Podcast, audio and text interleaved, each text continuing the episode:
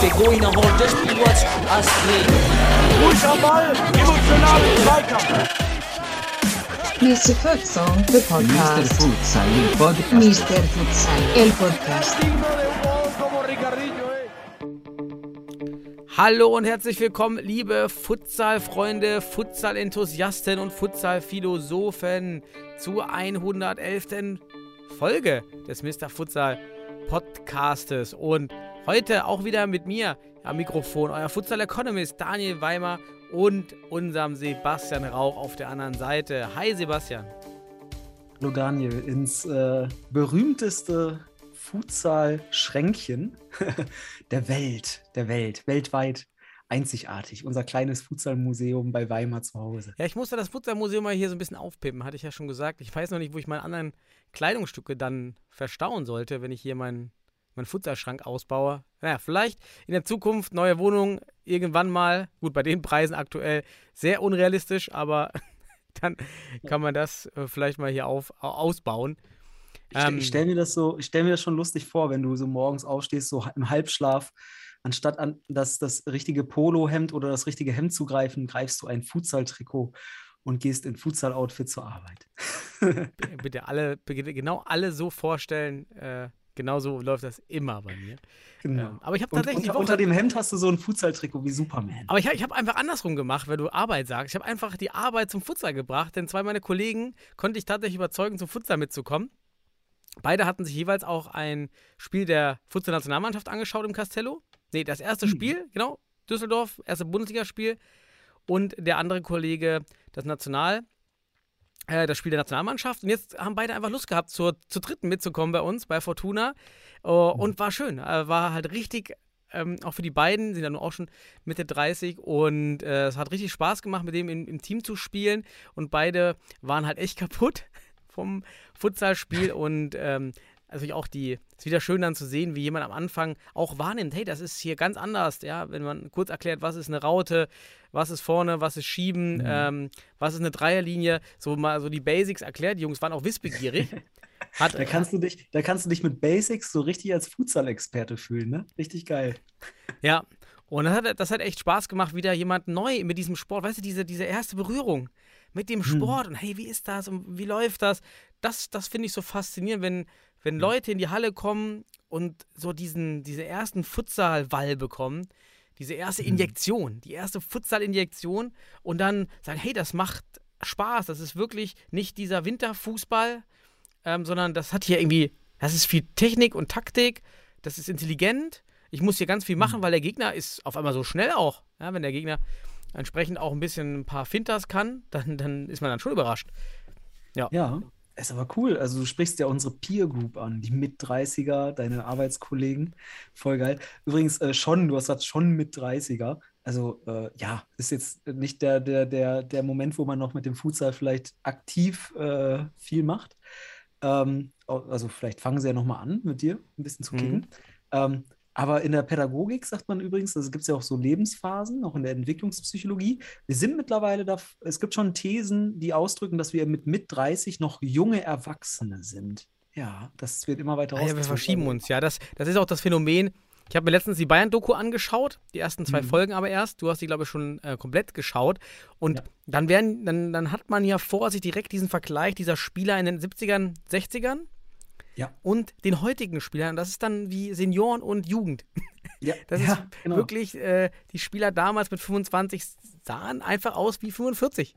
Ja, genau. Also wir scheinen, positive Nachricht, wenn wir, ein bisschen, wenn wir insgesamt älter werden, werden wir also immer auch jünger in gewisser Art und Weise. Ist das nicht schön? Schöne Ja. philosophische Perspektive. Du hast ja heute auch hier die Philosophen schon eingeladen zu und ich, äh, ich möchte diese philosophische Perspektive gerne äh, beisteuern. Wir werden immer jünger, wenn wir denn älter werden. Yes.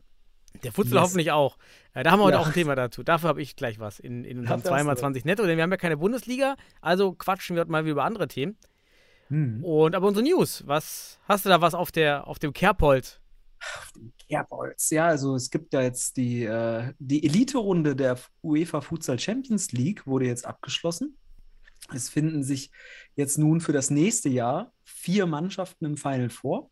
Aber da gab es ja dann auch schlussendlich vier Elite-Gruppen, ähm, über die wir kurz ein bisschen sprechen können, Überraschungen und so weiter. Weil ich finde, schon in der Gruppe A gab es schon gewisse Überraschungstendenzen mit, äh, ich glaube, Tumen oder Tumen heißen sie, Mhm. ähm, aus, äh, aus der Russischen Föderation, aus Russland, glaube ich. Dann äh, Paris, AC, ACCS. Ähm, Kairat, ne, auch ehemals, also ist ja ein europäisches Top-Team aus Kasachstan. Ähm, und Vitin Orscha, was auch immer. Aber Es gibt immer dieses Gruppe A. eine Team im Futsal gerade, was keiner das, kennt. genau, da musst du, da, da, da klickst du drauf und denkst dir so, wo kommen die her? Genau, aber äh, die kommen aus Bulgarien übrigens. Ähm, ja, und in dieser Gruppe hat sich Tumen mit drei Siegen aus drei Spielen durchgesetzt. Paris mit äh, vier Punkten an Platz zwei und Kairat, auch für mich überraschend, nur den dritten Platz in der Gruppe. Hm. Durchaus in der, in den letzten, ich sag mal, Teil des letzten Jahrzehnts absolute Top-Mannschaft. Auch durch, das kann man auch, also mit Kasachstan in Verbindung natürlich europäisches Top-Level und als Top-Team auch Titelträger zwischenzeitlich.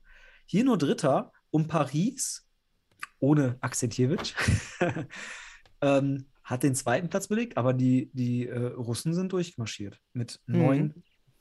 Ne, finden, finden sich jetzt im Final Four wieder. Ja, was sagst du denn dazu? bestimmte Varianz in dem System ist immer gut. Dass wir jetzt eben Kairat nicht dort weitersehen, ist super. Da mal auch in der Elite-Runde wieder mal neue Namen sind, oder nicht neue, sind Thymen ja jetzt nicht, die sind ja schon mit hoher Konstanz und auch Leistung in den letzten Jahren, aber auch da in diese Elite-Runde einziehen, Kairat eben nicht.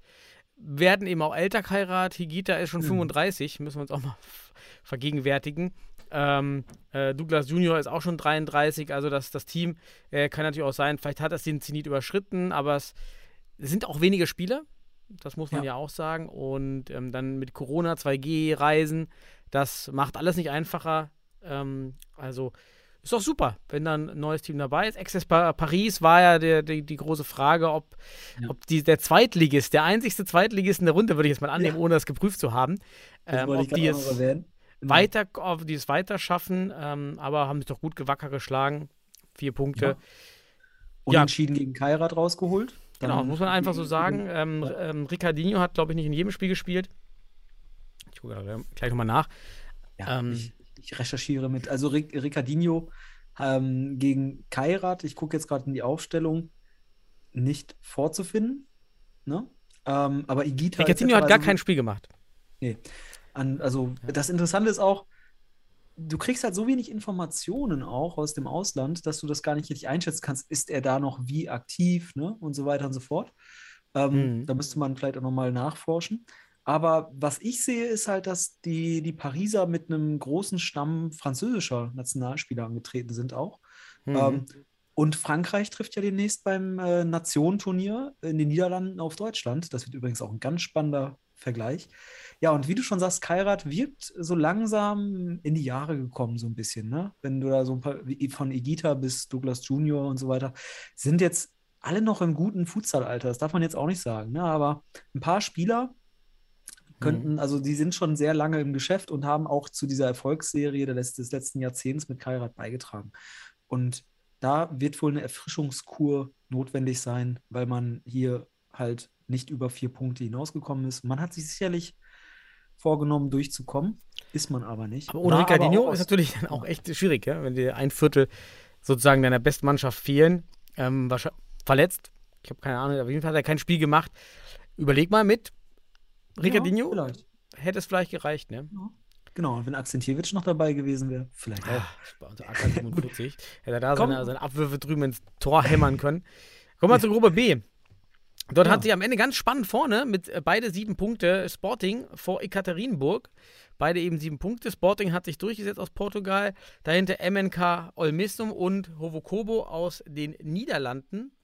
Und ähm, ich muss ja schauen, wo kommt denn eigentlich Olmissum her? Kroatien. Kroatien? MNK ist immer so ein gutes Zeichen, wenn es mit MNK Korrekt. startet, ist immer Korrekt. kroatisch. Ähm, Genau. Ja, Sporting, Titelverteidiger, setzt sich aufgrund, ja, das muss man auch mal sagen, aufgrund des besseren Torverhältnisses durch und darf deswegen ins Final Four. Ekaterinburg hätte es mit einem besseren Torverhältnis auch schaffen können.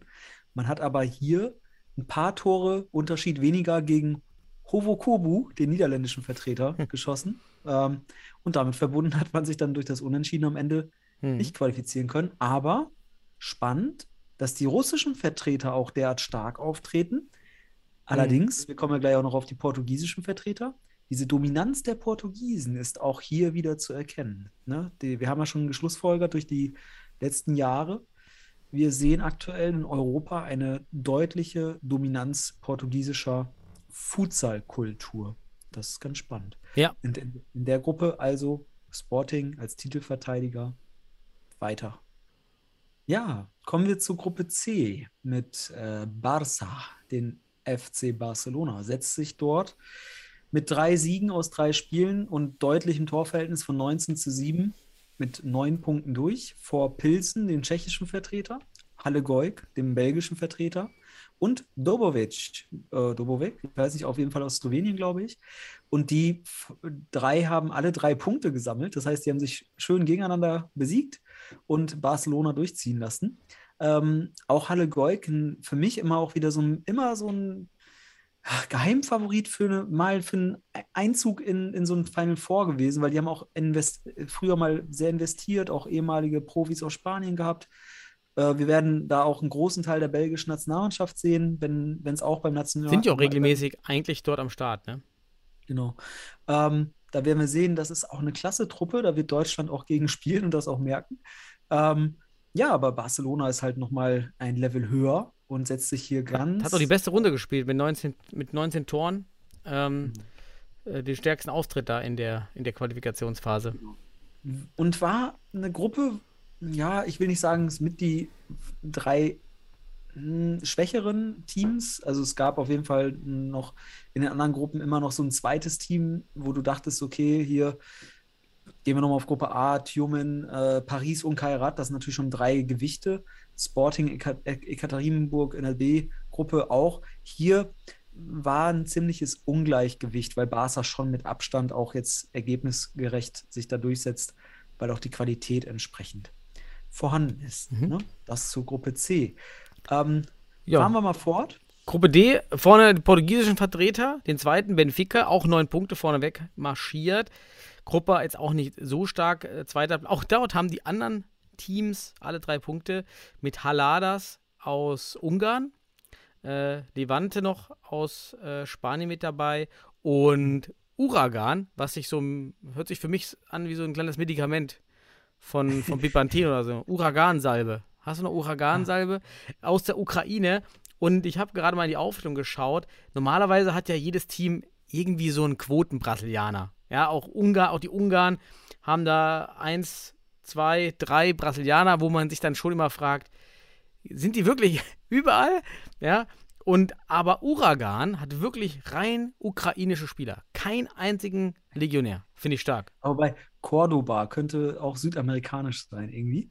Aber ein. Also du hast recht, es ist wahnsinnig viele in der Hinsicht. Ah, äh, okay. Ja, ich habe jetzt gerade nur nach der Nationalität ähm, hier in, im Verzeichnis geschaut. Ähm, du meinst ein, eingebürgert, ne? Ja, vielleicht. Aber eine rein ukrainische Truppe. Hm. Ja. Ähm, ja, Benfica setzt sich in der Gruppe durch. Ich hätte Levante ein, vielleicht sogar ein, ja, ein Stück stärker als den, die anderen zwei äh, übrigen Teams gesch- eingeschätzt. Ich habe mir, also da ich mich auch für Benfica aktuell interessiere, weil da äh, Pulpis, José María Passos ja nun den Trainerjob innehat und ähm, ich freue mich sehr für ihn. Der wird sich diesen Podcast wahrscheinlich nicht anhören, aber äh, man kann ja nochmal in Austausch gehen, man hat ja die Nummern. Ähm, auf jeden Fall cool, dass er mit Benfica auch direkt ins Final Four einzieht. Das zeigt auch einfach seine Qualität. Ähm, und ja, Levante, ich habe mir das letzte Spiel angeschaut, also die Highlights auf jeden Fall zwischen Benfica und Levante. Benfica, äh, ja, am Ende, es hat, glaube ich, 2-0 oder 3-0 geführt. Und dann hat Levante es noch über Flying und so rangekommen. Wurde nochmal knapp, aber absolut verdient auch Benfica nun im Final Four. Und jetzt haben wir ein ganz interessantes Final Four für das nächste Jahr. Das findet dann im April Mhm. oder Mai, glaube ich, statt. Es dauert jetzt wieder ein bisschen, bis Champions League weitergeht. Aber in der Zwischenzeit gibt es ja den Ligaverkehr.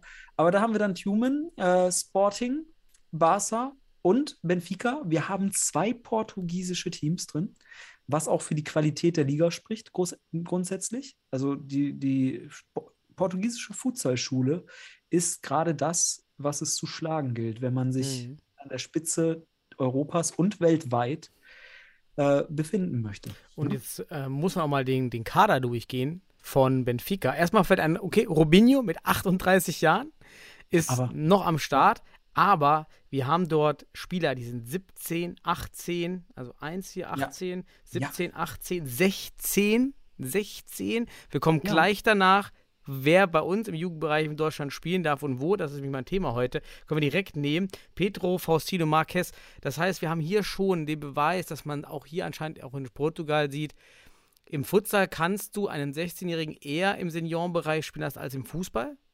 Ähm, Und in unteren Ligen erst recht. Also, das, man muss so ein bisschen die Philosophie von José María Passos kennen. Und ich kenne ihn ja, habe ja auch bei ihm einige, äh, so einen Lehrgang gemacht und so weiter und bin da auch äh, dann eine gewisse Zeit in Kontakt. Ähm, und das ist ein absoluter Entwicklungstrainer. Ich sag dir eins, hm. der ist ja in Thailand gewesen zwischenzeitlich, in Usbekistan, hat aus, aus Usbekistan ein Team gemacht, das sich für die WM qualifiziert. Das muss ich mir vorstellen, auch mit sehr jungen Spielern. Das ist ein, ein Trainer, der sehr viel Individualtechnik und Taktik beibringen kann. aber ist der Trainer, meinst du? Ja, José María Passos, Pulpis. Pulpis ist Nee, ein, José Mendes ist Trainer. äh, José? María Mendes Passos. Also Ah, okay. Gut. So, Entschuldigung, der, hat- der hat vier, vier Namen. Aber sein, sein, also alle kennen ihn unter Pulpis. Und der ist auch Ja, früher in Spanien, also der ist auch also wirklich ein krasser Entwicklungstrainer. Ich sag dir mal eins, ähm, ohne dass ich unglücklich bin, dass wir jetzt äh, Marcel Losel als Trainer haben. Das nicht, das, das würde ich damit nicht aussagen. Aber ich hätte mir keinen besseren vorstellen können als Hm. Pulpis für unsere deutsche Futsal-Nationalmannschaft. Und da muss ich jetzt eins sagen, weil ich wirklich seine Philosophie auch kenne und damit verbunden auch diese, diese Entwicklungsschritte sehe. Auch das jetzt mit Benfica, mit so jungen Spielern dann auch im Kader Mhm. Ent Entwicklungsschritte macht und im Final Four steht. Das ist nicht selbstverständlich, aber er ist halt wirklich, und auch, dass er in diese portugiesische Futsalkultur reingeht, die aktuell die Futsal-Epoche prägt, das ist für mich ein Trainer, der hätte unsere Nationalmannschaft wahrscheinlich jetzt schon reif gemacht für einen weiteren Schritt. Und ähm, vielleicht auch Level, auf Level Ja. in Belgien, Frankreich. Kann es sein, Das dass es auch sein, dass es auch der Ansatz ist, weil mit Romolo hast du auch noch einen, einen starken alten Spieler mit 35, du hast Ja. Robinho mit 38 und man sieht direkt im Kader, diese Brasilianer sind halt gerade die Älteren, also wahrscheinlich, Ja. man nimmt diese Spieler, die unglaublich viel Technik haben und, und setzt die vor diese, vor diese echt vielen, da ist nochmal noch mal ein 17-Jähriger, noch ein 18-Jähriger, noch ein, ist unglaublich, wie viele, wie viele junge Ja, Spieler aber- die dort haben. Ähm, ganz stark. Du musst, du musst verstehen, was, was, was Pulpis kann. Der kann Spieler entwickeln und die Taktik auf die Spieler anpassen. Der baut aus Individualtaktiken, aus den Stärken, der sieht, was die sehr gut können, auch, auch das Talent entsprechend fördern in der Hinsicht. Und der würde jetzt, der spielt immer noch das, kennst du ja, das typische Rubinho-Ding, dieses, äh, ich stelle mich hinten als letzter Mann hin und alle laufen nach vorne und Rubinho macht eins gegen eins. Guck dir mal die Highlights an, die findet man noch bei Benfica auf der Futsal-Seite. Da habe ich nämlich auch geguckt. Ähm, da sieht man eine Szene, wo die halt ein, da kommt der Torwart einfach mit raus und also der Torwart geht raus und Robinho steht hinten auf dem Sechser mit dem Ball. Alle sind Mhm. raus. Der Torwart bietet sich an und äh, also steht als Anspielstation, gehen also mehr oder weniger in den Flying, aber Robinho spielt hinten eins gegen eins. das ist so geil. Und der hat so eine, eine hohe Wahrscheinlichkeit, da durchzukommen und deswegen ist er schwer zu pressen. Aber in dem Moment, das finde ich auch spannend, dieses System erweitern, weil dann spielt er zum Torwart und auf einmal haben die eine Überzahlsituation, weil die denken, Robinho macht jetzt hier wieder seine, seine High Noon-Geschichte dort. Mhm. Aber das sind so Kn Kniffe, Mega gut. Also- mega geil. Äh, Vielleicht, um da- vielleicht auch noch Sporting so ein bisschen da in Schutz zu nehmen. Auch Sporting hat 1, 2, 3, 4, 5, 6, 7, 8, 9 Spieler, äh, 18, 17 oder 16 Jahre alt. Ja, krass. ist unglaublich, was dort spielt. Und ja, bei uns darf man mit 16 noch nicht mal im Seniorenbereich spielen. Da, da, aber ist doch, das ist doch wirklich spannend und auch wirklich, das ist doch, das ist doch die Evidenz, das ist die Überzeugung, dass man hier auf, auf, das, auf die Jungen setzt. Ne? Dass man mit einer Mhm. richtigen Philosophie mit solchen Spielern, mit solch einem Alter, ein Durchschnittsalter von, was ist das denn dann, unter 20 gefühlt, ähm, dass du hier absolute europäische Topklasse bist. Also wenn wir uns dran irgendwo orientieren, dann sollten wir vielleicht auch mal nach Portugal schauen. Auch das, was Benfica und Sporting macht. Und deswegen, ich habe so vom Feeling so ein bisschen so, also der, der, der Pulpis wäre echt krasser Trainer gewesen für Deutschland. Und ich kann dir eins sagen, er hätte sogar Interesse gehabt, tatsächlich. Aber die Oh, Strukturen okay. waren nicht da, das weiß ich noch. Also es, die, die, Vertrags, die Vertragsbedingungen waren halt nicht so gut, wie als wenn du zum Beispiel in Usbekistan oder in Thailand. Da kriegst du, der hat auch richtig was gekriegt dort, ne? Und Hm.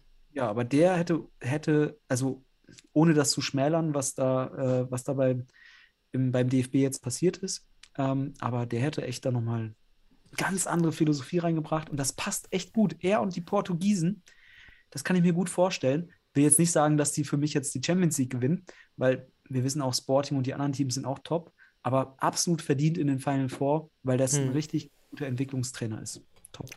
Cool, ja, da geht auf jeden Fall was mit Jugend und dann kommen wir gleich dazu. Vielleicht, ich würde mal einen Schwenk rüber machen auf die Futsal-Regionalliga West, denn dort gab es eine, Ja. einen eigentlich zu dem Zeitpunkt schon überraschenden Wechsel an der Tabellenspitze. Cheruska Detmold zieht an den Futsal Panthers Köln vorbei, auch alle gleich viele Punkte, mit deutlich Abstand, aber dann zum Drittplatzierten jetzt PCF Mülheim. Also die, die Spitzen, das Spitzenduo ist schon deutlich weit weg und auch für mich überraschend gegen den Post SV. Dort gab es gerade einen Umbruch im Team. Der Trainer äh, und auch Teamleiter, Abteilungsleiter ist gegangen. Und dort gab es einen richtigen Umbruch und man holt hier, total überraschend und super finde ich das, ein 1 zu 1 gegen die Kölner Panthers, die halt patzen. Und damit ist Cheruska durch 12 zu 2 gegen Bonn vorne. Was sagst du, Sebastian? Herbstmeister. Das ist die Hinrunde gewesen. Wenn jetzt Schluss wäre, wäre Cheruska Detmold in der Bundesliga-Relegation. Das, muss ja, das ist jetzt die Hinrunde. Neun Spiele bei zehn Mannschaften. Ein Team hat ja zurückgezogen. Ja, korrekt. Mhm. Ja, das heißt, Cheruska wäre jetzt durch. Und sie ist, das heißt- ist Herbstmeister. Ne? Also, Ist Herbstmeister. das ist nicht Ja, hypothetisch, sie sind jetzt ist- Herbstmeister und äh, Ja. schon mal, okay. Ja. Ja. Und Köln scheint nicht ganz fest zu sein, nicht ganz sattelfest.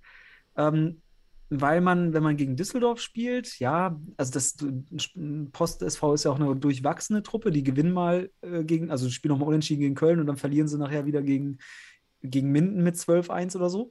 Ähm, genau wie Minden auch so eine Überraschungstüte ist. Auswärts verlieren die auf einmal deutlich und äh, zu Hause gewinnen sie. Ähm, aber was ich sagen will, ist, Cheruska Detmold jetzt, Herbstmeister im Westen, hätten wir so wahrscheinlich nicht erwartet, weil sie auch in Köln deutlich verloren haben. Aber Mhm. wenn Köln patzt, dann muss man wissen, dass Detmold anscheinend da ist. Und Detmold hat Köln im Rückspiel zu Hause. Das ist ein wichtiger Faktor. Weil im Hinspiel hat man in Köln gespielt. Vielleicht hat man da wieder ein paar Spielerprobleme gehabt. Ich weiß es Das nicht. hat man nicht, da gebe ich dir recht, ja. Und das heißt, jetzt hat Detmold alles in eigener Hand plus Topspiel zu Hause gegen Köln, wenn sie denn Hm. weiter die Punkte sammeln. Ne? Also Und es auch, es, auch was an, ist auch bitter für, für ist- Köln jetzt Ach so, natürlich. Ähm, äh, man könnte vielleicht am Ende sagen, ja, wer weiß, ob Detmold überhaupt diesen Schritt Bundesliga machen kann, machen möchte. Aber da es ja die Relegation gibt, wird natürlich Detmold an der Relegation teilnehmen. Und Wenn. dann eventuell einfach sportlich sich zurückziehen, falls sie das überleben würden. Ähm, das heißt, Köln wäre raus. Dann würden nämlich die Vereine in der Relegationsgruppe nachrücken. Ja, wir kennen ja die Bedingungen für die Premierensaison der Bundesliga und ich muss sagen, da hätte sich Detmold jetzt auch noch irgendwie reinmischen können. Ne? Also ganz ehrlich, ohne Budget. Ähm, mitspielen geht aktuell. Aber ob das nächste Saison, weil da erwarten wir ja noch gewisse Hürden oder eine Entwicklung in den Strukturen, da muss Detmold natürlich ein bisschen mehr leisten. Aber was ich halt spannend finde, ist halt wirklich, du hast recht, die würden in die Relegation gehen, könnten sportlich mitmischen. Ähm, und dann, äh, ja, vielleicht sogar, also du weißt ja auch nicht, was sich dadurch entwickeln kann, wenn du auf einmal Bundesliga-Relegationsteam bist. Auf einmal hast du, also OWL ist keine schlechte äh, Gegend, ne? Und äh, Detmold ist ja auch nochmal ein bisschen mit Abstand zu Sennestadt und so weiter. Also wäre auch cool, eine zweite OWL-Truppe zu haben ähm, in der Bundesliga. Wird auch irgendwie die Geschichte des deutschen Futsals, weil in OWL ja auch immer wieder so ein bisschen äh, Fundament war und ist, ähm, ja auch irgendwie, äh, irgendwie äh, logisch sein. Aber schreiben wir die Köln noch nicht ab. Die werden schon. Es ist spannend, es ist hochspannend, das Ja. kann, das wird, wird sich alles noch drehen und hin und her drehen, aber es ist doch schön, dass es da oben eigentlich spannend bleibt aus, aus Futsal, äh, aus romantischer Sicht ist das doch äh, ganz stark, dass es dabei, Ja. äh, dass schöne- da auf jeden Fall bleibt, ne? Schöne, schöne, spannende Spitze. Das ist, ist ja schon mal schön zu sehen. Ne? Also, das muss man ganz ehrlich sagen. Wir haben ja schon fast nach dem deutlichen Sieg von Köln gedacht, dass die da jetzt wirklich wegrennen. Und dann patzen die halt zweimal Mhm. hintereinander und Detmold ist da. Und das ist eben das Ding. Am Ende wirst du Meister, weil du gewisse Kontinuität beweisen kannst. Und da war Köln halt jetzt in der Hinrunde nicht ganz so kontinu kontinuierlich wie Detmold. Ganz Ja. einfach. Jetzt sind sie vorne. Ähm, wir hatten aber auch noch im äh, Süden Spiele. Ja, wollte ich auch gerade Ja. umleiten. Doppelspitze gibt es nämlich da auch. Da gibt es auch die Doppelspitze. Auch. Betonboys München auf den zweiten und Jan Regensburg. Neun Punkte. Wir hatten ja letz, letzte Woche so ein bisschen äh, die, die, die, die Überraschung, dass Betonboys auf einmal Regensburg sowas von abgefertigt hat mit 8-0, glaube ich. Ähm, ja, aber Regensburg kann sich noch behaupten. Ist aktuell vorne und wenn man es so sieht, auch Herbstmeister. Wir feiern also jetzt Herbstmeisterschaften in den Regionalligen. Und äh, ja, Regensburg auch sehr deutlich vorne. Aber wir haben ja gesehen, Betonboys München haben sicherlich auch Lust, noch im Rückspiel die Regensburger irgendwie noch zu ärgern und vielleicht auch nochmal, ne, wenn, wenn sich der Kader einigermaßen stabil hält. Ähm, ja, aber im Süden gibt es auch weite Wege, wenn die Betonboys dann mal irgendwo Richtung Karlsruhe etc. nochmal müssen. Wer weiß, ob da alles mitkommt. Regensburg sehe ich da so ein bisschen stabiler, würde ich sagen. Auch erfahrungsgemäß vielleicht. Ja, auch nicht so abhängig von, von so einzelnen Spielern wie Beton Boys, die offensichtlich sehr, sehr stark abhängig sind von zwei Namen. aber dann in der Spitze überragen. Ne? Und Ja, hier könnte, hier ist es wichtig, ähm, wenn wirklich hohe, also die hohe Leistung, die sie können, abrufen, dann müssen sie vielleicht gar nicht so extrem stark sein wie die Bet- Beton Boys insgesamt und können sich dann doch äh, durchsetzen. Aber auch wirklich spannend. Also das hängt, hier muss man sagen, es hängt natürlich auch von den Beton Boys ab, ob sie auf die Spieler zurückgreifen, die sie halt jetzt nachweislich äh, zur Spitze geführt haben. Ne? So, das muss man einfach sagen. Aber auch sehr spannend. Im Süden, wenn wir uns jetzt mal im Verhältnis dazu mal angucken, was in den anderen Ligen noch dran war. Ich gehe mal auf den Norden rüber. ja da gab es eine da Absetzung. Ja, das ist blöd. Sparta Absetzung. gegen PTSK, vielleicht Corona, das ist ja das, wovor wir jetzt alle Angst haben, dass reihenweise die, Ja. die Spiele ausfallen. Das kann natürlich kommen. Ich glaube, also ein, kann man jetzt gerade mal drauf einsteigen, auf Corona kurz, weil ich weiß aus sicherer Quelle, dass wir bei ein, zwei Teams in der Bundesliga aktuell auch mehr als eine Handvoll Corona-Fälle haben. Also ich weiß das. Und ähm, wenn, also nach PCR-Test positiv, trotz geimpft, genesen, was auch immer, ähm, muss ja, ne? Also sind, sind ja aktuell die Hallenbedingungen. Und es kann sein, dass auch am Wochenende der Bundesliga vielleicht was abgesetzt wird oder verlegt wird. Ne? Das müssen wir gegebenenfalls auch erwarten. Zumindest ist meine Information aktuell. Ähm, Wir sind da schon Ja, froh, dass wir weiterspielen können. Also ist ja, Ja, schon mal besser genau. als die Situation vor einem Jahr. Also da geht's weiter. ja, So. aber unsere spannende Nordliga, so mit den Top 4 Teams, Ja. die sich nach, wenn man Spiele und Punkte ansieht, alle auf gleicher Ebene befinden. Also Woltmarshausen jetzt natürlich mit einem Spiel mehr und drei Punkte mehr, aber da hat sich jetzt nur das, das in der Hinsicht getan. Finde ich auf jeden Fall cool. Aber Woltmarshausen ist, war und ist, äh, nee, wer war's? Nee, doch. Woltmarshausen war, glaube ich, sogar Herbst. Haben wir letz, letzte Woche gesagt, dass sie Herbstmeister wurden. Naja, wir, wir krönen sie jetzt einfach mal Auch Herbstmeister, ja. TSV. wir sagen Woltmarshausen. einfach, es gibt, es gibt vier Herbstmeister. Die sind alle punktgleich, weil die Tore, ach Gott, direkter Vergleich wird sich auch erst im Rückspiel zeigen.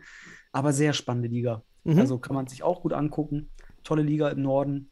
Und dann haben wir noch den Nordosten. Gucken wir, gibt es schon die Meisterrunde dort? Wird die schon angezeigt? Haben wir schon die Meisterrunde? Nee, leider nicht. Das äh, gibt es weiterhin leider nicht. Im, du meinst im Nordosten, die Ja, Meisterrunde. Nordosten. Leider nicht.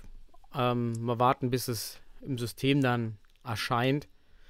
Ja, Ansonsten gibt es noch den Südwesten, aber Mhm. wenn ich genau hinschaue, gab es auch nur ein Spiel, ist auch nicht viel los. Nierstein gewinnt am 4. Dezember gegen Mainz 2 mit 6-2. Nierstein jetzt vorne mit äh, lupenreiner Weste, drei Spiele, drei, äh, neun Punkte. Wenn du in der Fünferliga aus drei Spielen neun Punkte holst, dann bist du wahrscheinlich schon Favorit, weil der Rest schon Punkte gelassen hat.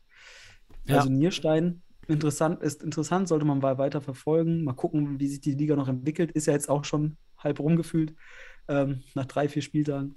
Und äh, ja, mal Mhm. schauen. Wir gucken uns alles an. Aber wir sehen, die Regionalligen halten Spannung. Und äh, ja, auch für alle da draußen, schaut in die Regionalligen, äh, aus der Region, wo auch immer ihr herkommt, da findet auch guter und gleichzeitig spannender Futsal statt. Und wir müssen jetzt nicht nur äh, blind auf die Bundesliga gucken. Ja, da gucken wir heute ja. zum Beispiel kaum bis gar nicht drauf heute. Ne? Das ist dann nächste Woche wieder Thema. Genau, ich habe auch noch ein, ein News-Thema. Ich glaube, wir, wir brauchen heute die 2x20 netto. Wir reden einfach wir durch. News-Halbzeit. Wir, wir Ja. machen heute einfach durch. Genau, wir, wir ziehen einfach durch. Heute ist ohne Sirene. Heute ist einfach 60, Pro, 60 brutto. Ähm, ja, es gab ja so einen Skandal. Würde ich, ja, man kann, ich will es jetzt Skandal nennen. Und ähm, wir haben ja auch über Mr. Futsal das Ganze auch so ein bisschen gepusht. Ähm, und auch mit Pro Futsal Deutschland. Ähm, unter dem Namen Fight for Futsal. Denn der Niedersächsische Fußballverband hat sich geweigert, eine Sechser Futsal-Liga zu starten. Und ich weiß auch aus, ähm, aus E-Mails, dass es sogar der Wortlaut war, ist vom Verband, wenn es weiterhin nur sechs bis acht Teams sind, dann wird sich auch daran nichts ändern. Also hier wird jetzt anscheinend sogar eine, die Latte auf neun Teams gelegt, die man haben muss, um einen als Verband einen Spielbetrieb durchzuführen. Und ich glaube, du, nee, ich lasse dir offen. Wie interpretierst du das? Hm. Ja, ich habe ja eine ganz besondere Beziehung auch zu Niedersachsen. Ich bin ja auch lange dort im Verband tätig gewesen, war auch, auch Landesauswahltrainer, Mitkonzeptionär, äh, Konzeptionsbearbeiter der Ligen. Ähm, ich kenne auch die Leute, die dafür verantwortlich sind. Und ich sag mal vorab, ich kann es nachvollziehen, dass sie so rigide und strikt sind, weil ich die Leute halt auch kenne. Ähm, dann muss man aber eins sagen, es ist echt komisch, weil es gibt Regionalligen, Flächenligen wie NRW, die mit sechs Mannschaften, also eine Frauenliga beispielsweise mit sechs Mannschaften oder Südwestenstaat mit, äh, mit, mit fünf Mannschaften. Das sind natürlich, das sind Präzedenzfälle von von Futsal-Ligen. Da finde ich so Aussagen aus Niedersachsen, wo auch dann äh, Vertreter wie Stepani und so weiter, die auch im DFB tätig sind, auch irgendwie im norddeutschen, niedersächsischen Kontext, im Spielausschuss und so weiter. Was ich aber sagen will, ist, das sind keine guten Aussagen für den Futsal. Ich will nicht sagen, dass das Anti-Futsal-Aussagen sind, weil man hier natürlich jetzt auch nochmal differenzierter denken sollte. Niedersachsen ist ein wahnsinniges Flächenland. Also wenn du in, in Göttingen bist und du musst nach Emden hoch, das ist eine Strecke, das ist schon scheiße, auch von der Infrastruktur. Das muss man auch sagen. Aber, Also, aber Moment, ja, dass die Ja. Vereine sich dann zurückhaltend äußern, okay. Aber wir haben sechs Vereine, die sagen, hey, ich fahre die 300 Kilometer. ah, okay. Ich mache Ja. das. Ich brauche nur den offiziellen Spielbetrieb, denn wir wissen das, nur aus Freundschaftsspielen kann man kein Liga, kann man kein Team zehren. Die Spieler wollen Spielbetrieb, sie wollen eine Liga, sie wollen Competition und ohne Competition ähm, bleiben die Spieler im Fu Fußball. Und dann sind wir bei dem Thema, den ich halt sehe. Ja, ja, aber das ist auch nur gerade eine Theorie, also theoretisch gemeint, dass halt hier die Möglichkeit ist, dass du auf einmal von Göttingen nach Emden musst und dann musst du von Göttingen aus Mitteldeutschland an die Nordsee. Ähm, das ist halt ein Flächenland, aber das ist halt nicht die konkrete Praxis. Also in der Hinsicht hast du halt nicht jetzt auf einmal die eine Hälfte der Liga in, in Ostfriesland und die andere hast du da an der, an der ostdeutschen Grenze. So ist das nicht. Ähm, deswegen auf der Basis muss man das auch mal bewerten dass halt hier, wie du schon sagst, die Vereine sich anscheinend bereit erklären, dass, auch wenn es so käme, das zu machen. Und dann ist das hier natürlich ein absolut nicht förderndes Futsal-Entscheiden oder nicht Gegenentscheiden gegen, ein Fu gegen den Futsal, was durchaus zu kritisieren ist. Durchaus. Und ich finde diesen, ich finde ja den Hashtag Fight for Futsal so ein bisschen übertrieben, aber, aber es ist cool. Es ist auch, es könnte für aufmerksam, also zumindest da auch zum Denkprozess anregen. Wobei ich auch ganz klar sagen muss, wenn denn die entsprechenden Personen da in Niedersachsen sind, von denen ich meine, dass sie da sind, dann äh, wird die das auch nicht großartig jucken, weil da gibt es ganz klare Prioritäten. Es gibt einen Grund, warum ich zum Beispiel aus dem niedersächsischen Verband auch in den westfälischen Verband oder auch mich dann mehr auf den westfälischen Verband konzentriert habe. Ähm, das sind Gründe, aber da will ich jetzt auch nichts, nichts äh, konkreter zu sagen. Aber es ist halt ein durchaus komplizierter Landesverband, was Futsal angeht.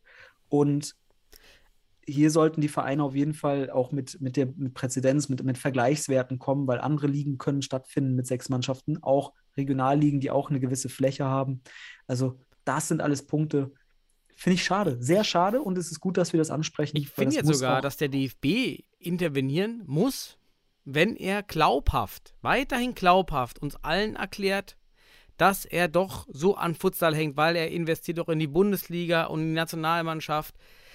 Aber Ja. die Breitensportteams sterben weg, wir schrumpfen stark. Ja.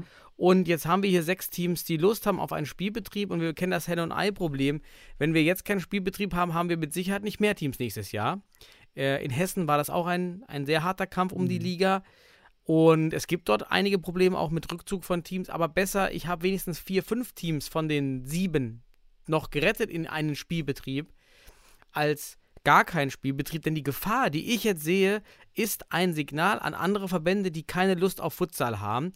Denn das Argument ist jetzt, na Moment, der Niedersächsische Fußballverband, für, der setzt eine Grenze von acht Teams. Das machen wir auch. Zähl mal durch, wie viele der unteren Landesligen und Oberligen du dann schließen kannst jetzt gerade. Ja, ja. Ich habe, du sprichst die richtigen Punkte an. Ich wollte auch den Dreh in der Hinsicht tatsächlich nochmal angehen, weil ich habe nicht umsonst gerade Stebani, äh, Stebani, äh, Jürgen Stebani reingebracht. Weil der ist halt vom DFB auch im norddeutschen wie im niedersächsischen Spielausschuss, soweit ich das weiß. Zumindest muss das halt hier über DFB, Regional- und Landesverband auch klar kom kommuniziert werden, was man für Erwartungen hat. Der DFB hat sich ja Futsal mit der Bundesliga und so weiter auf die, auf, auf, auf die Stirn geschrieben, wenn man so will, auf die Brust. Ähm, aber damit verbunden muss man jetzt natürlich die Komplexität und auch das Problem des Föderalismus in der Hinsicht sehen, was natürlich auch sinnhaft ist, weil Niedersachsen, jetzt ist hier die Frage, haben wir genug Informationen? Wie begründet das Niedersachsen ganz konkret? Weil diese einfache Aussage, dass, dass, das, äh, dass das in Zukunft sich nicht ändern wird, ist nicht akzeptabel. Auch im Föderalismus, auch für das Selbstentscheidungsprinzip der, der einzelnen Landesverbände ist das nicht akzeptabel. Und du hast recht, in diesem Moment müsste der DFB Möglichkeiten eröffnen, um hier etwas stattfinden zu lassen. Und wenn es ist eine Strukturvorschlagsebene oder was auch immer, aus meiner Sicht, weil man hier als, als Dachverband dann auch verpflichtend dem Sport gegenüber ist. Und Präzedenzfall ist nämlich der Punkt. Ich habe es ja gerade gesagt. Wir, die Vereine müssten sich auf andere Ligen berufen. Das Problem ist aber, der Landesverband wird sich jetzt auf, also andere Landesverbände können sich jetzt auf Niedersachsen berufen. Und am Ende haben wir hier ein, ja, ohne es böse zu meinen, aber im schlimmsten Fall hast du ein Sterben von Ligen. Und das ist nicht im Sinn der Sache. Und da müssen wir als Futsal-Enthusiasten und äh, ja, durchaus auch reflexiv damit umgehend, tiefergehend nachdenken darüber, müssen hier ganz klar auch mal Alarm schlagen, dass das richtig kontraproduktiv werden könnte für bundesweite Futsalstruktur, weil dann wird Hessen in Zukunft sagen, also wenn wir keine sechs, sieben Teams zusammenkriegen, Niedersachsen macht das auch nicht. Ja. Und so weiter und so fort. Und dann haben wir ein massives Problem, weil dann haben wir einen Wegbruch des, Breit, des, des, des Unterbaus, der unbedingt wichtig ist, der dann durch die Bundesliga eigentlich jetzt Anreiz haben muss, durch die Regionalligen. Und dann heißt es also jetzt hier, und das jetzt einmal nur, um das abzuschließen, Bundesliga ist DFB, Regionalligen sind Regionalverband. Das heißt, genau über diese Ebene muss jetzt eigentlich in den Landesverband, ich nenne es mal Unterstützungsarbeit kommen. Und wenn es einfach nur Kommunikation ist, die dazu führt, dass man jedoch vielleicht open-minded rangeht. Weil das darf nicht sein, dieser Präzedenzfall in Niedersachsen könnte sehr kontraproduktiv werden, weil Corona ist ein wunderbarer Grund, aktuell zu sagen, wieder, wir machen nichts mehr. Und auch in Zukunft vielleicht nicht. Das ist ein, hier und da leider immer häufig, häufiger ein Grund gewesen, die letzten Jahre, die letzten zwei Jahre, anderthalb Jahre. Ja, man nutzt jetzt das Vehikel Corona, Ja. um den Futsal aus, den, aus dem Spielbetrieb zu, ver, zu, ver, ähm, zu verabschieden. Ja. Und äh, das ist halt, das darf nicht passieren. Ich habe, ähm, da, da hoffe ich, dass noch was läuft, damit wir nämlich nicht in diese Futsal-Falle da geraten Ja. und ähm, sonst ist ganz schwer. Und aber ich muss auch sagen, die Resonanz war, war gut. Es haben einige uns geschrieben äh, und sich dann auch äh, darüber ähm, auch schockierend geäußert, sogar aus der Schweiz von Friends United, da jetzt Kontakt hergestellt über dieses Posting, die auch ganz erschrocken waren, ähm, da man auch in der Schweiz es nicht einfach hat, aber eben das, was da jetzt gelesen wurde, dass man hier eigentlich, dass es hier tatsächlich sechs regionale Futsal-Teams gibt, die sind ja auch teilweise in Nähe Hannover, ich habe auch BSC Acosta, äh, Braunschweig und so. Ähm, ist jetzt ja nicht, dass du Emden und, und, und, und Ja, ja, das meine ich hast, hast ähm, Hannover 96 hast. Vielleicht, weiß ich nicht. Und ähm, jedenfalls bisher immer nicht. Und die waren auch schockiert. Also die, die Community ist da alarmiert, ist aber klein, interessiert in den Fußballverbänden niemand. Tja, also lieber DFB, kann man nur sagen, zeigt, dass ihr dahinter steht und reguliert das. Also zumindest Aufklärungsarbeit, vielleicht auch in der Hinsicht zu wissen, was sind die Gründe dafür, weil es ist halt ziemlich einfach gemacht, was sie da gerade machen.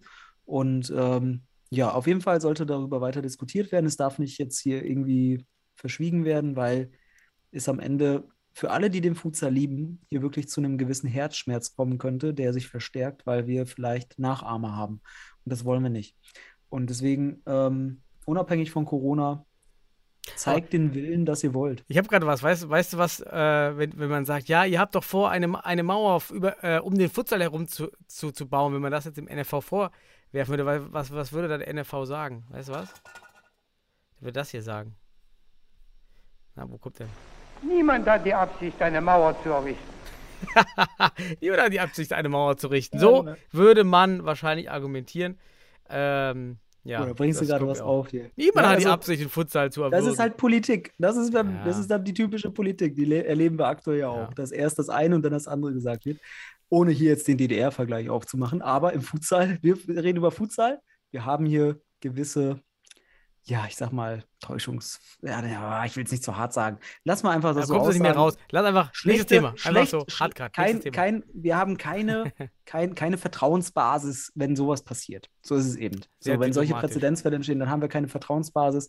Und dann müssen wir in der Futsal-Welt auch das diskutieren und auch durchaus hart am Wind der Sache kritisieren, Mhm. weil wir wissen, was für Konsequenzen daraus sich ergeben können. Und wir wollen am Ende gerne Futsal Progression, Fortschritt und Wachstum und nicht Regression und Rückschritt und so weiter. Und das ist halt während Corona bitte zu vermeiden. Also ich habe gerade schon gesagt, zeigt den Willen, dass ihr wollt, aber nicht sucht nach Wege und sucht nicht nach Gründe. Und Gründe sind gerade ganz schlecht von der, Ja. von der Argumentation. Und mehr Partizipation mit den Vereinen, das auch wirklich konzeptionell ausarbeiten. Und wenn man eine Turnierrunde spielt, also wo man dann so oder Sammelspieltage an einem Ort macht oder sowas, weil es wegen der Corona-Maßnahmen vielleicht Probleme mit der Hallen. Ja, Thüringen hat auch eine Vierer-Runde gespielt mit den Teams. Ja. Das Signal, es geht um das Signal, da ist eine Liga. Wir sehen im DFB-Net ist eine Liga. Neue Spieler suchen sich Teams, kontaktieren die Teams aufgrund von DFB-Net ähm, oder Fußball.de. Das ist doch das wichtige Signal. Und jetzt findet niemand in Niedersachsen in der Region Hannover, Braunschweig, findet jetzt unteren Liga-Futsal außer eben Regionalliga äh, noch bei ha Hannover und sieht dann Hannover letzter Platz oder vorletzter. Mhm. Ähm, ja, ist doch äh, total schade. Aber, Aber wenn wenn, man, wenn, wenn Entschuldigung, wenn ab, äh, ich ein, eine Sache noch, wenn du willst, dann zeigst du halt auch ähm, ein Denken, was out of the box geht, also wirklich rausgeht und dann wirst du vielleicht auch kreativ und versuchst vielleicht nicht eine typische Runde zu spielen oder sonst was, aber du bietest was an und äh, das wäre ja möglich, weil wenn ich weiß, das sind schon mal drei Teams aus einer Region und so weiter, ne? Das ist ja möglich und das würde man sich wünschen und ich hoffe und ich wünsche auch den niedersächsischen Teams, dass sich da was ergibt und ich hoffe, dass da weiter Druck gemacht wird ähm, und vielleicht auch konstruktiv. Vielleicht bietet man ja Lösungen an. Wie könnte man es machen? Vielleicht machen die, die Mannschaften unter sich was aus und sagen einfach dem Verband, hey, hier, stell uns die Schiedsrichter, wir machen den Scheiß. So, Mhm. ne? Weil es ist ja eh so. Also, was macht denn der Verband sonst? Der macht doch nur Spiel Spieltagstruktur machen. Das war's. Ja, ja, so. Excel-Tabelle. Excel-Tabelle aus der Schublade Ja. ziehen, fertig. Ja, Ja. also hoffen wir, dass das vorwärts geht. Ich würde jetzt aber mal das Wort kreativ und out of the box nehmen, um auf mein Thema überzuleiten. Ich mache mal einmal wenigstens heute ein, eine Halbzeit. Machen wir mal ein, ein Horn. Spiel, spielen wir mal ab, äh, da wir heute die, die zwei Halbzeiten äh, nicht schaffen, dass wir unser, unser Horn wenigstens einmal hören. Ähm, kommen wir sozusagen zur Fachrunde. Und zwar kreativ out of the box und Jugendfutsal. Das Thema, was uns ja immer wieder interessiert. Wir haben gerade gehört, wir ähm, in anderen Ländern kann man mit 16-, 17-Jährigen antreten, sogar international. Wir in Deutschland basieren ja auf der Fußball-Jugendordnung und auf dem Jugendausschuss. Das sind immer, muss man ganz stark verstehen, das sind wie zwei Welten. Jugendausschuss, Spielausschuss, Senioren, das sind zwei Welten. Und äh, die verstehen sich auch nicht immer so gut. Und deshalb darf in Deutschland eigentlich nur der ältere A-Jugend Jahrgang im Seniorenbereich mit Genehmigung spielen. So, das ist ja der Status quo, der uns behindert, denn eine U19, denn DFB ist lobenswert mit den U19-Stützpunkten. Wir haben das ja schon mal hier diskutiert. Effizienz, Effektivität sehr gering, denn die Jugendspieler können ja nicht in Vereine oder nicht in einem Spielbetrieb, wo sie dann Lust hätten. Und mit 19 sind die Spieler immer noch im Fußball, die Vereine fragen an, gerade sehr gute Jugendspieler mit 19 kriegen dann weiterhin Angebote aus der Landesliga, Oberliga. Und äh, man hat eben so einen Suat Ak, der dann trotzdem im Fußball bleibt, wer weiß wie lange auch noch, ähm, ist eben selten. So, jetzt komme ich zu dem Out-of-the-Box-Gedanken, den ich heute im Meeting mit dem FVN, wir haben heute über unsere, unsere Landesliga gesprochen, ob wir was strukturieren können. Und da ging es auch um das Thema Jugend und wie bekommen wir ähm, jüngere Spieler in den Spielbetrieb. Und tatsächlich ein findiger ähm, Mann vom Niederrhein, ähm, Büni Türkan, hat ein, äh, auch bekannt natürlich, in, über Internet und ähm, Community. Facebook, Facebook Futsal. Ja, genau, äh, überall. Und aber es gibt nämlich einen interessanten Paragraphen aus dem Jugendfußballbereich, der besagt, dass auch in diesem Jahr eben die 2004er Jahrgänge mit einer Sondergenehmigung im Seniorenbereich spielen können, sobald sie Auswahlspieler sind. U19 Auswahlspieler. Land oder halt Bund. Und dann sage ich jetzt, wenn das so ist, ist sind diese DFB-Stützpunkte, an die dann auch eine Auswahl gekoppelt ist, eine, am besten noch die, die Bundesauswahl, das, das, ist der, das könnte der wichtigste Grund sein für diese Stützpunkte, von denen ich ja an sich nicht viel halte äh, in der aktuellen Struktur. Aber das wäre doch, das ist doch geil. Wenn es also möglich ist, dass wir über dieses Vehikel, über diesen Umweg Spieler in, mit 18, jünger, jüngerer A-Jugendjahrgang mit 17 dann schon, ne? 2004er Jahrgänge in den Seniorenbereich bekommen, dann haben wir richtig viel, dann haben wir ein Jahr gewonnen. Sebastian, hat jetzt, hat's jetzt das out, out of the Box Überraschungspaket dir die, Schla die, die, nee, die Sprache nee, verschlagen? Nicht wirklich. Ich habe gedacht, da kommt noch was. Nein, ähm, ja, ist cool. Es hört sich gut an.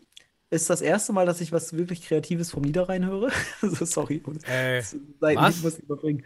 Ähm, ja, es ist spannend, ist spannend, ähm, da auf jeden Fall die, die Jugend anzugehen. Und du hast schon recht, also Herren- und Jugendbereich in Deutschland ist das sehr stark getrennt. Liegt auch mit unserem sozialstaatlichen Denken zusammen übrigens. SGB 8 beispielsweise, Kinder- und Jugendhilfe und so weiter. Das sind wirklich Punkte, die greifen bis in den Sport rein, dass du hier wirklich auch eine, eine, eine, ja, eine gewisse eine Schutzfunktion hast, dass du wirklich sehr sensibel auf Themen eingehst wie Jugend- und Herrenübergang. Ne? Das ist sehr sensibel, das ist auch sehr durchdacht. Problem ist, sehr veraltet auch. Ne? Das Problem ist halt da die traditionellen Strukturen und ähm, da sollte man vielleicht ein bisschen offener werden, vor allem für eine Sportart wie Futsal, wo man auch nachweislich sagen kann, hey, hier ist jetzt nicht derart äh, brutal wie, weiß ich nicht was, ein anderer normaler Fußballer oder sonst was. Man muss hier nicht gleich, das ist ganz wichtig, weil du sagst out of the box thinking, weg vom ursprünglichen Fußballgedanken, auch mal vorstellen, dass Verletzungsgefahr und so weiter hier auch noch mal ein bisschen anders zu sehen ist, na, und so weiter und so fort. All die Gedanken, die bei so Jugendobmännern und so weiter dann auch vorherrschen. Und gleichzeitig auch zu sagen, hey, es ist eine Möglichkeit, auch mehr Mitglieder für, den, für die Vereine noch zu, zu erhalten, weil wir sehen auch hm. hier einen ah, Mitgliederschwund ah, in guter dem Punkt. Alter. Das ist ein guter Punkt. Ja. Das, mich, das habe ich auch angesprochen in dem Meeting mit dem FVN. Hm. Dann war der TC Freisenbruch.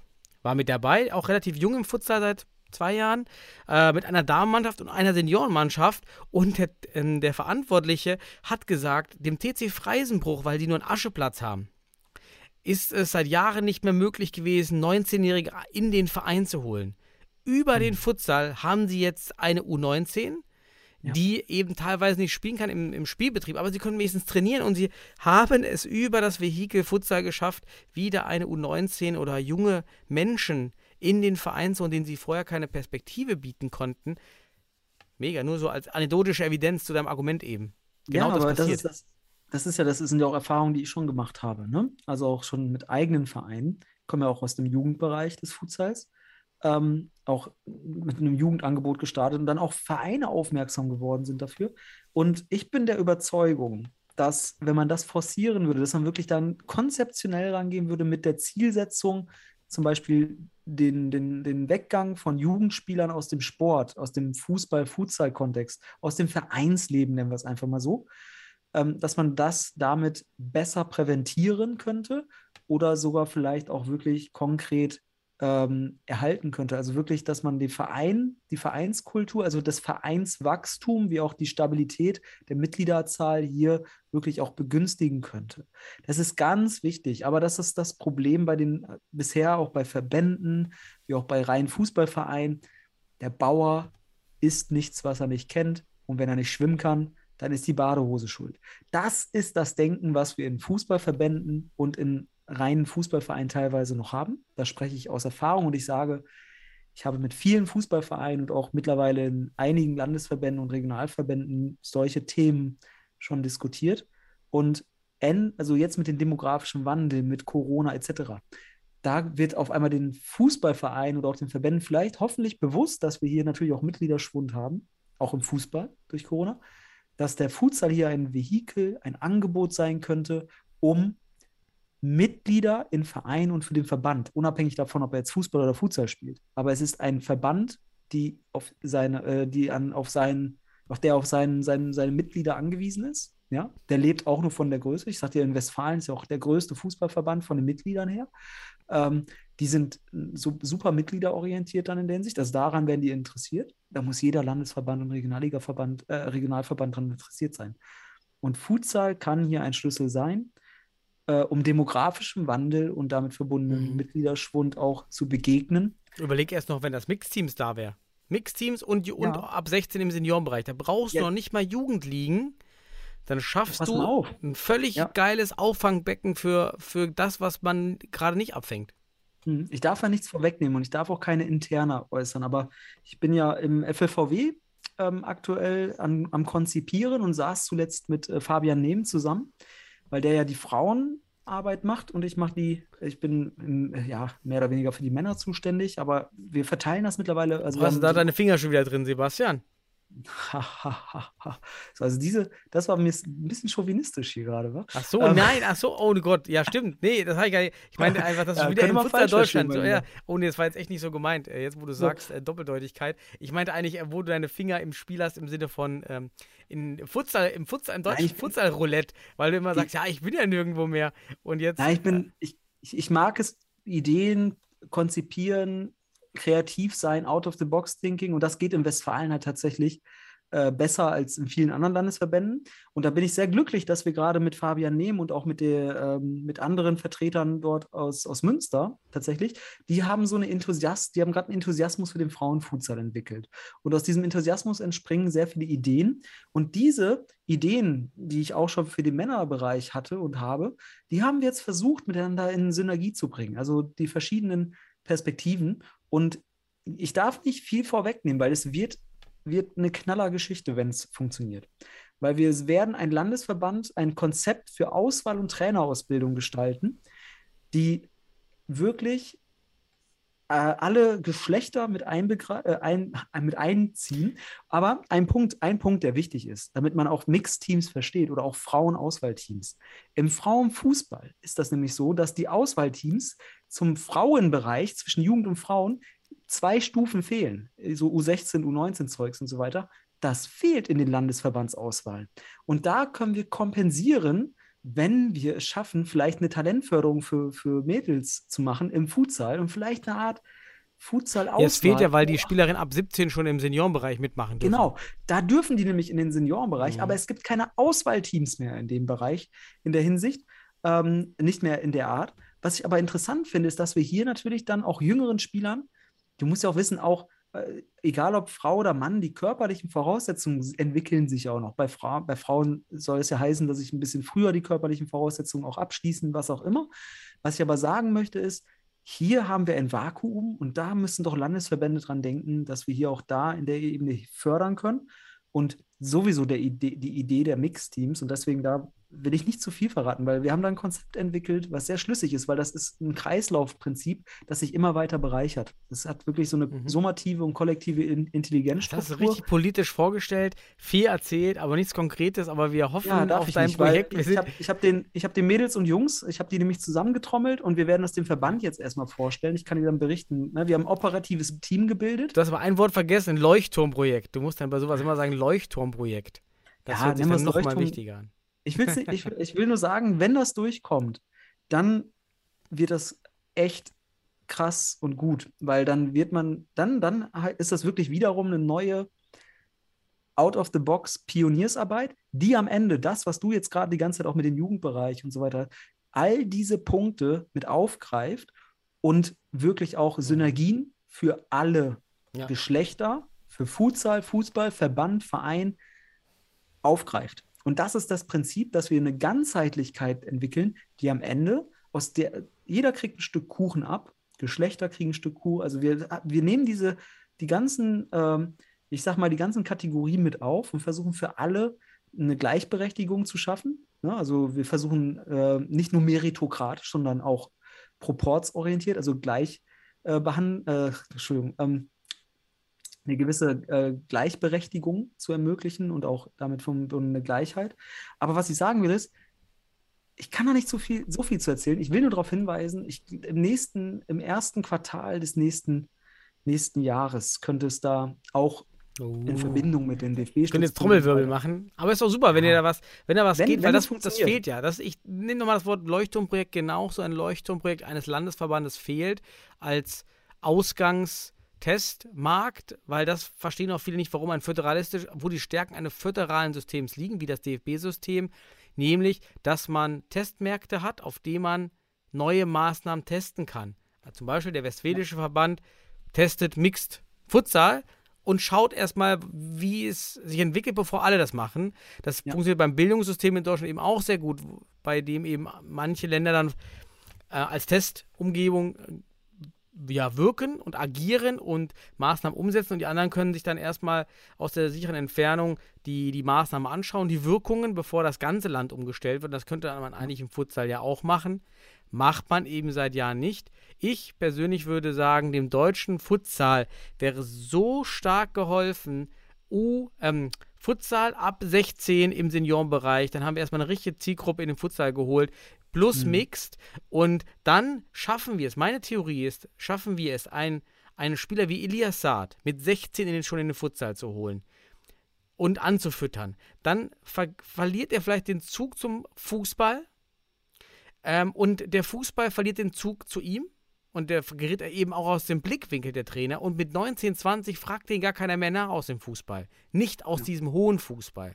Aber sobald die Spieler weiterhin bis 19 im Fußball sind, wird, werden die Angebote kommen aus dem Fußballbereich. Und die Spieler bleiben dann da. Die, wir reden ja von Guten, oder? Wir reden ja nicht nur in der Breite. Ja. Wir reden ja, wie bekommen wir ein Elias Saad in den Fuß Futsal und auch so, dass, er, dass der Futsal ihn halten kann. Und das Mhm. passiert ja aktuell nicht nur bei Ja. Suat Ak. Zufall, Glück, super, dass er da ist. Ja, das ist der familiäre Kontext beim MCH, halt, dass er da wirklich sich für den Futsal entschieden hat äh, und auch äh, wirklich runtergewechselt ist. Aber der hat auch Fußball. mit 17 gespielt, oder? Mit 16? Ja, der Ah, kam, also der, der hat schon als jüngerer A, der ist ja jetzt gerade erst aus A-Junioren raus. Ne? Ähm, was ich aber sagen will, ist, also man darf aber auch nicht vernachlässigen, dass du weißt, wenn du mit 16 Futsal anfängst, dass du auch natürlich besser im Fußball wirst. Ne? Also das ist wichtig. das könnte natürlich dann nochmal. Aber ich möchte mal, weil du vom Zug zum und weg vom Fußball und so weiter äh, geredet hast oder zum Futsal hin und weg vom Fußball, was eher passiert ist, dass du dich in diesen Sport halt verliebst. Weil du bist in, mit 16, mit 17 bist du in einer auch, wir kennen uns ja alle, das sind so Phasen, da haben wir uns auch in Dinge verliebt, ne? sei es die erste Liebe äh, auf, auf menschlicher Natur vielleicht, aber vielleicht Oh, auch. Sebastian. ähm, ja, ja, wer weiß, vielleicht war das auch ein bisschen später oder früher bei einigen. Aber nennen wir es einfach mal, wir pubertieren ein wenig, um es äh, einfach auszudrücken. Und in der Phase sich in den Futsal zu verlieben, das wäre doch eine schöne Sache. Und deswegen würde ich da schon allein von der Entwicklungspsychologie auch ach, ja, das ganz gut finden, wenn man mit 16 schon eher einen Zugang hat und dann, wie du schon sagst, die ganzen Folgen daraus auch dann weiterdenken, weiterspinnen. Und das ist eben das Ding, ohne dass du es sagst, das versuchen wir gerade in Westfalen. bis hin in die Trainerausbildung, weil auch da, es gibt ja nichts. Und da Okay. machen, wir, machen, wir, machen wir ein Ding aus den Synergien. Und wir haben ein Team von acht Leuten jetzt zusammengestellt, die operativ das umsetzen für beide Bereiche. Und äh, das wird ganz spannend. Da Ansonsten bleibt uns halt wie aktuell leider nur der Umweg über diese Sonderregel, dass eben Auswahlspieler auch schon dann im 2004er Jahrgang spielen dürfen. Leider übrigens der FVN, wir haben es vermasselt, wir haben Durchführungsbestimmungen und da steht einfach, weil wir diese Regel auch nicht kannten, ähm, steht einfach 2003 in der Durchführungsbestimmung. Also als Jahrgang, als maximales Jahrgang, als maximaler Jahrgang. Und somit haben wir uns selbst die Hürde genommen, die wir eigentlich gar nicht äh, hätten gebraucht. Müssen also bis zum nächsten Jahr warten oder eben, wir versuchen das jetzt mal auf der Landesliga-Ebene mit Zustimmung aller ähm, irgendwie hinzubekommen. Mal schauen. Das wäre natürlich super, wenn alle Vereine da unten sagen, ja komm, wir machen das für alle. Ähm, wir setzen das irgendwie um ähm, Ja. und ändern die Durchführungsbestimmung dafür. Das ist ja unsere Liga. Ja? Also, Ja. Wäre wär klasse. Aber Ja, wäre klasse. bis dahin haben wir wahrscheinlich Hätte nicht. Fahrradkette. Hätte, Hätte, hätte, hätte Fahrrad- Fahrradkette. Und damit, ja. Ich muss aber sagen, meine Zeit ist auch heute knapper als sonst. Ja, aber Ähm, wir sind noch gut, wir sind noch gut vorangekommen. Ja, komm, mal eine Stunde. Sebastian. Komm, wir machen heute mal eine Stunde. Wir machen heute eine Stunde. Heute machen wir so ein bisschen locker Ja, weg. Nächste Woche ist wieder Bundesliga. Ich Wir hoffen, am Wochenende Bundesliga zu sehen. Also es gibt ja das Live-Spiel, weil für alle noch, die noch Ende. nichts. Ja. Ja, stimmt. Bist du schon da? Nee, Hast, sind wir ähm, noch dabei? Sind wir noch dabei? Ja, ja, ich habe nur die Hupe gemacht, dass wir jetzt ähm, so. beendet haben. Ja, nicht schlecht. Ja, am Samstag Live-Spiel. Am, ich glaube schon gegen kurz nach vier. Ähm, zwischen Hott und Weidemdorf. Ne? Wir werden ja unsere Tipps vielleicht Mhm. übermorgen noch raushauen. Äh, ja, bin gespannt, was da passiert. Wir müssen das jetzt nicht weiter besprechen, damit wir unsere Zeit jetzt auch mal schön auf eine Stunde einpendeln. Da können wir richtig glücklich drüber sein. Ähm, ja, und hoffen wir, dass die Spiele alle stattfinden. Ja, Weil, bitte. wie gesagt, ja, ich, Corona. Ich habe von zwei Teams die Information, dass tatsächlich eine Handvoll Spieler äh, positiven Corona-Test Mhm. hatten nach PCR. ja, und liebe, liebe Teams, trickst da nicht bei 2G, weil so viel Geld, wie ihr da bezahlt, so viel ist der Aufwand. Das ist alles teurer Ja. als DSGVO, wenn ihr euch die, die, die Tests zuschickt oder das irgendwie macht. ja. Ja, dann lieber darauf verzichten als auf 2G, weil das Gesundheitsamt Das- und die Behörden, da flattert einfach die Rechnung rein, ne? Das kann ja auch Schaden für den Verein bedeuten. Nicht nur, äh, Ja. du bist ja mit öffentlichen Trägerschaften da in Verbindung, mit Ordnungsamt etc. Äh, das willst du nicht als zum Beispiel als gemeinnütziger Verein oder Abteilung haben. Also das, das ist relativ naiv und wenig kompetent. Leider, wenn du da wirklich äh, das aktuell nicht. In der Hinsicht, du kannst es natürlich, du kannst dich dagegen entscheiden, dann bleibst du halt fern. Aber Ja. ja, jetzt hier nicht, nicht schummeln und nichts. So, zieh das aber hier nicht in die Länge, Sebastian. Ja. Ich muss los. Daniel, hat mir Spaß gemacht. Zuhörer, ja, danke, So. Sebastian. Habt ein, schönes, habt, ein, habt ein schönes Wochenende, auch allen anderen da draußen. Lasst es euch und euren Liebsten gut gehen. Bleibt gesund. Genießt die frische Luft. Das ist, glaube ich, ganz wichtig. So im, Dezember gibt es gute frische Luft draußen, Und regnet. immer mal wieder ein paar Parallelalops üben. Immer ganz wichtig. Parallelalops. Genau. Egal, wo ihr Oder- seid.